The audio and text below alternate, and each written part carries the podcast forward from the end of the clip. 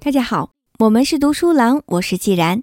今天接着和大家分享由凯文·凯利所著的《技术元素：无尽升级的艺术》。刚结婚的时候，我和妻子搬入了现在这套房子。那时候，我对这个房子进行了一系列的填嵌工作。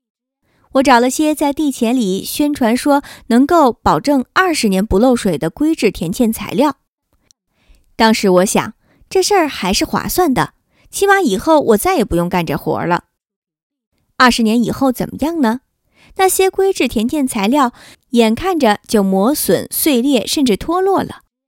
我这才意识到，二十年听起来再长远，它也并不等于永恒。现在我快六十岁了，我可以察觉此生很多看似持久事物的衰败。出人意料的东西包括沥青、铁器或者石头，它们都不能永存。我们可以想到的那些最持久的东西，甚至我们脚下的地球，在这六十年间都发生了明显的变化。我家房后的小山慢慢滑到了房侧，百年以后，树根将拱毁地基。你很快就会意识到，制造长存千年之物的尝试是不可能完成的，因为那需要持续不断的使用各种秩序和能量，以与破坏已造之物的日常商数相抗衡。上述问题我思考了整整六十年，但最近我顿悟了。所有事物无一例外的需要附加能量和秩序来维持自身，活物如是，那些诸如石碑、铁柱、铜管、碎石路，甚至一张纸这样的无生命体也是一样。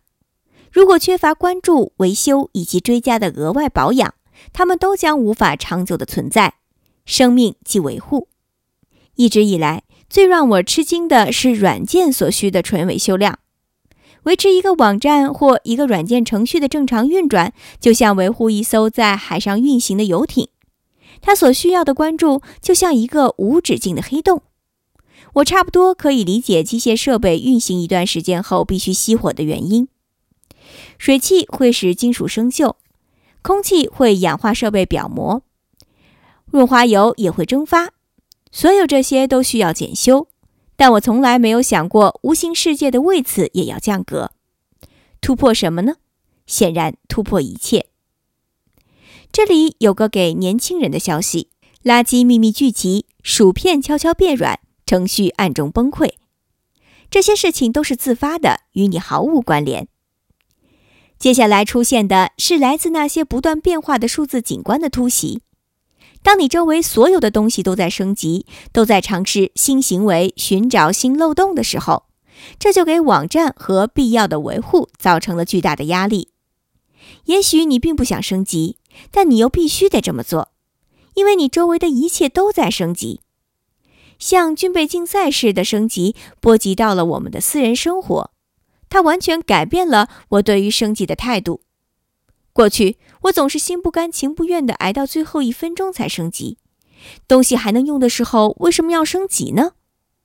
这个态度带来的麻烦，大家都很熟悉。你刚升级好这个，突然发现那个东西也得升级，然后这事儿就变得没完没了。小范围的微调就能极具破坏性。但随着我们个人科技越发复杂，越发互相依附。越来越像一个个人生态系统，拖延升级就越发具有破坏性。因此，现在我把升级当成一种维护，这么做是为了生存下来。未来的科技生活将是一系列无休止的升级。期待将生命消耗在升级中是一种生活技能。学校应该专门开班授课。事实上我个人就十分乐意学习如何更好的自行维护我的数字生态系统。一定会有能使我们更好的升级数字生活的禅意的。二零一一年四月十六日。